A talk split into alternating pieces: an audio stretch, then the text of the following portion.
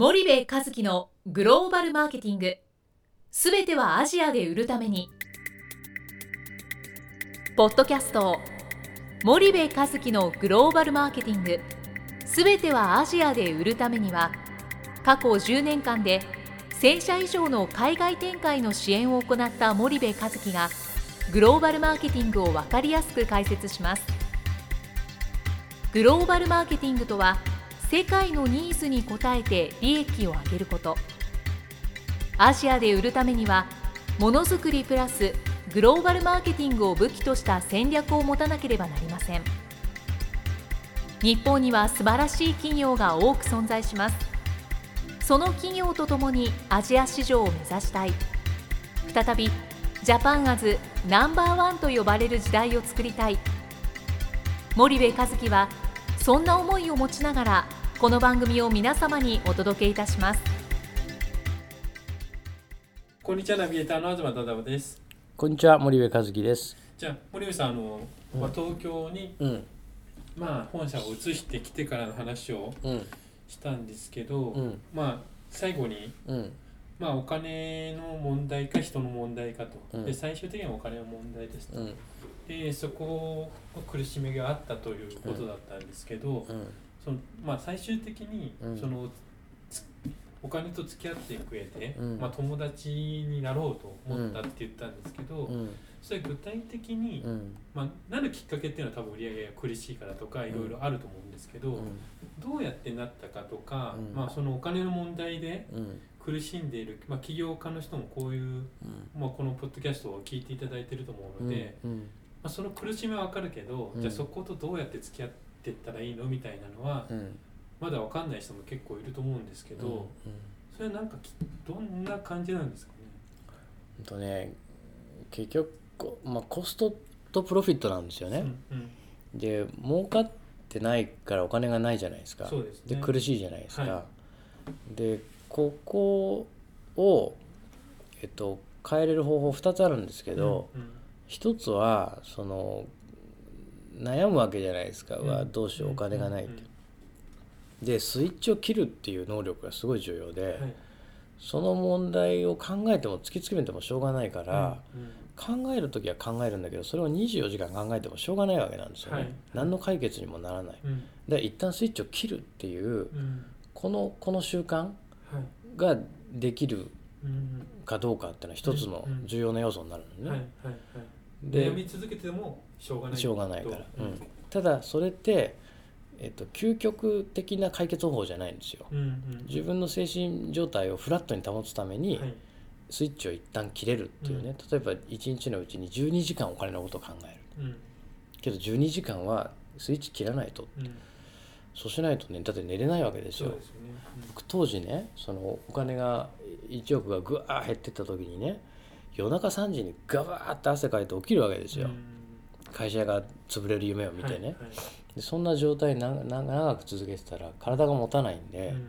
スイッチを切れる能力っていうのは一つ養ったんですよね、でもそんなことは究極的じゃ方法じゃなくて、はい。やっぱりねお金の悩みから解放されるだけ儲けないといけないんですよ、でそこに到達しないと絶対この悩みから解放されなくて。すね。でじゃあどうやって儲けるのっていう話なんですけど、一番簡単なのはもうプロフィットを出すっていうことその今お金がこう減ってってる。はい。要は月に回っていかないからうん。その苦しいわけじゃないですか、はい。経営者ってね、はい。そうですね。要は月に回すっていうことがすごい重要で、うん。タンクロタンクロタンクロタンクロってこれの積み重ねじゃないですか、うん。通期の決算黒字って、うん。そうするとタンクロしてればしてるだけ精神状態ずっといいわけですよ。そうですね。そうすると自分の会社のプロフィットが100でコストが200だったら、うん。もうこれ苦しいわけじゃないですか、うんうん。そうするとプロフィットを200とか300にするよりも、うん。まずコストの200を100にするっていうことを先にやった方が 絶対に楽なんだよね。はいはい。効果は早い。効果が早い、はい。でそれを絶対にやんないとダメ。うん。でそれができないと潰れていくし、はいはいでねその経営者若手の経営者仲間でこう飯とか食いに行ったりするうん。こともあるわけですよね、うん。そうするとやっぱ分かるんだよね。うん。あ今こいつ弱ってんなとかって。うなんこいつ強いこと言ってるけど今弱ってるよねうん。っていうのはやっぱ分かるし、うん。で自分も分かられちゃってるんだなってのはうん。自分でも分かるんだよね。うん。でそれがね非常にこう辛い。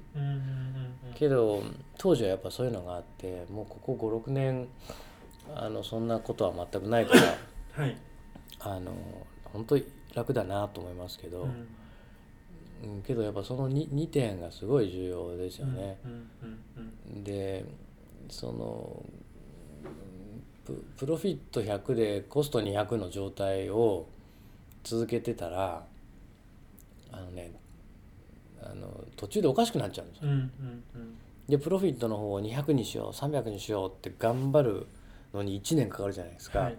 けどその1年の間にあの弱りきっちゃうんで、うんまずコストを200かかってるコストを100にするっていうことを先にやって、うん。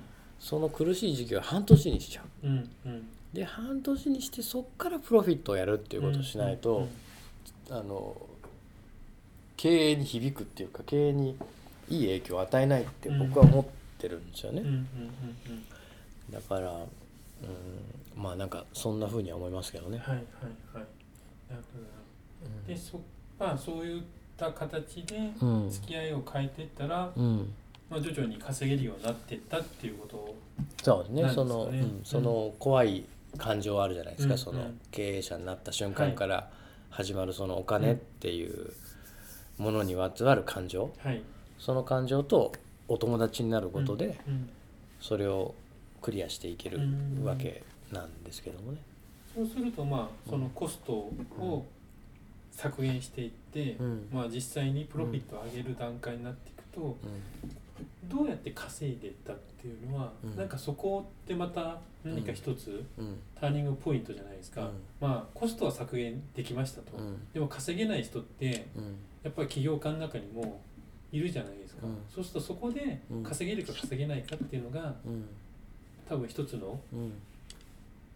まあ分岐点なんじゃないかなって思うんですけうんうん。うん。ど森部さんはなんでうん。そうやって稼げるよううんになっていったのかっていう何かうん。自分の中でありますかね、うんとね僕はねやっぱりね選択と集中だと思ってて、はい。よく聞くじゃないですかこういう言葉って。ですね。で世の中にはいろんな人がいろんないいこと言ってるんですよ。うんうん。選択と集中もそうだし、はいえーなんか御社のコアコンピタンスは何かとかね。うんうんうん。でみんな意味は理解してるし頭では理解してるんですけど、実際それを経営の自分の経営のステージに落とした時に、本当にそれができてるかってできてないんですよ。うん。うんで自分の会社はこれもできるあれもできるそれもできる、ね。みんなできる、うん。全部できるんですうちはって言うんだよね。うんなんだけどいやいやそうじゃなくてお前ができる一番は何なんだ？誰にも負けない一番ってどれなの？っていうことに、うん。本当に絞って経営をできるかっていうと、はい。すごい少なくてね、うん。実際やれてるかっていうと。怖いですよね絞るの。っうん。ていうのは多う分ん。なんだけど僕はそれをやったんですよね。はい。はい。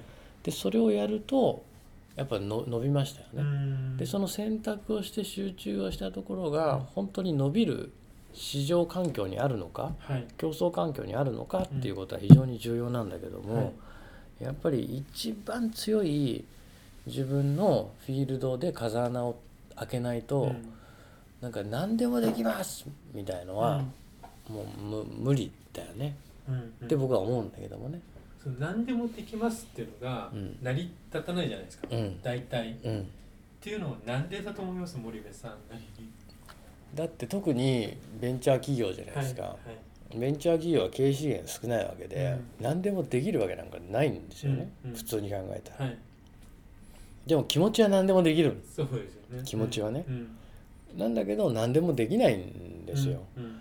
そうするとやっぱりおお前が本当にできることって何なのかっていううんことなんだと思うんですけどね。でも僕もそれを理解するのにすごい時間かかったから人のことはあんまり言えないんだけども、うんはいはいうん、あのそそこはやっぱすごい重要なそれがどうして森部さん分か分かったっていうか、まあうん。走りながら分かっていったっていうのはあると思うんですけど、何がなんか最終的にうん。後押しになって、何かな。まずそのねおかお金を持ってないところにいくら予算権限ないところにいくら営業したってお金なんか出てこないわけじゃないですか、うん。予算はね。はいそれで日本に来たっていうのは一つあって、うん。それはななんか気づいたんですよねこの動いてる、うん。でねとにかくね動かないきゃってダメダメだよねもうね、んん。動かないやつは何にも気づきも何にも入ってこないから、うん。とにかくもう動くっていうのは重要な要素だと思うんはいだよね。はいで動いてもう気づかなかっ気づかないやつはまたダメだからうん、そそれもまたなんだけどとにかく動かないと気づきは入ってこないじゃん、うん。チャンスも巡ってこない、はいオポチュニティは入ってこないわけだから、まず動くよね。う、ん。で動いても気づかないやつはずっと動いてることになるから、ね。これ同じとこを同じとこ回回っっててるって気づくっていうことが必要で。気づくっていうのは何で何をきっかけに気づくんですかそれって。結構動くのはうん。意外と誰でもうん。できるって言ったら変ですけど、うん。やろうとするじゃないですか、うんで多分多くの人はうん。その気づきがうん。それは多分森部さん自然に身につけてる力なんでしょうけどそれを僕なんかの場合はあえてねなんかね神が降りてくる時があるんだよねこのうわって。それどういうどんな感感覚的に言う？と感感覚的にいや感覚的になんだよね、はい、あこれだってこうなんか思ううん、時が、それ多分東京に本社に移したっていうのは多分これだと思った時じゃないですか、うん。じゃあそれを東京に本社を移して、もうワンステップ行こうとした時に稼ぐっていううん。うん力を身につけるためうに、ん。これだと思った時って何かあるんですかね？まあ東京に移そうと予算権限のあるその本社に営業しようっつったのははい。やっぱり自分で営業して中国や香港の法人が予算がないってことは分かるよね、はい、で一方で東京の方に行くとうん、予算持ってる。はい、わこんだけ違うんだと。うん、これ東京じゃん。はい、気づいたんですよ。はい、でそこから選択と集中をした時にそのややっぱあのははたから見ててはい、この規模でこれもできるあれもできるって、うん。そのいや仮にできたとしてもね、うん、うん、ROI が徹底的に悪いんですよね、うん、そのリターン・オブ・インベストはい、はいメントが、、はい、だってねえっと、10のことを同時にやるっていうことは、うん。10のことを学んでいかないといけないわけじゃないですか。そうです。ね、うん、でその時にその10のを上げるスピードとね1個に絞って1個をズドーンって上げるスピードって絶対1個に絞った方が速いんですよね。でそうするとなんか全部が中途半端じゃんと。そうですね。10個こんなこと言ってるけどうんうんで結局経験値がどんどんその知識となって積み上がっていく。わけじゃないですか。そうすると10個の経験10種類のものの経験値を積み上げる、10段階積み上げるってこれ100じゃないですか。はい、けど1個のことを10段階まで積み上げるって10なんですよね、はい、そうすると10倍早いわけですよ1個のことを積み上げた方が、うん、だったらもう絶対そっちでしょと。うん、うん、いうのを途中で気づいたんですよはい、ね、はい、で10をまず1個で積み上げて、で10積み上げたらお金が儲かってるわけですよ、そうですね。そしたら隣の今度もう一列に10をまた積み上げるっていうところに投資ができるわけじゃないですか、はい、でそうやっていった方が絶対早いなって思ったっていう、んうんじゃあその10を積み上げる段階でうん。具体的にどんなことをうん森部さんがうん。やっていったなと過去を振り返ってどんな感じなんですか？まあ、うん、とにかく数数だよね。うん。数をこなすっていうことと、あとねお客さんに育てられたっていうのがやっぱ本当多くて、うんうん。で海外のマーケットリサーチなんていろんなことがあるわけじゃないですか、はいはい。でそれはやっぱお客さんと一緒に作ってったっていうのがねすごく多いんですよね、うん。だから我々の技術とか我々の知識とか我々の何とかっていうよりも、はい。本当にお客さんに助けられたっうん。ていう思いが、うん、やっぱつ強いですかね。でそれが積み上げを作ってってくれたっていうので、はい。はい。僕はその今の僕があるのも今までそのお付き合いしてくれたお客さんがうん。このこの今の僕を作ってくれたっていう思いはやっぱすごく強くて。はいはい。固有名詞を出すとまた問題なんであれですけどうん。感謝してますよね。うんうん。うん。そうですね。うん。なるほどなるほど。ちょっと森部さんもううん、そろそろ時間が来てしまったのでわかりました。今日はじゃあここまでにして、はい。はい。あのまた次回はい。ちょっと、あ本来であればこれで終わりですけど次回引き続きはい。少しお聞かせいただきたいと思います。はい。はい、森部さんありがとうございました。ありがとうございました。本日のポッドキャストはいかがでしたか？番組では森部和樹への質問をお待ちしております。ご質問は podcast アットマーク grp.com ポッドキャストアットマークスパイダー grp.com までお申し込みください。たくさんのご質問をお待ちしております。それではまた次回お目にかかりましょう。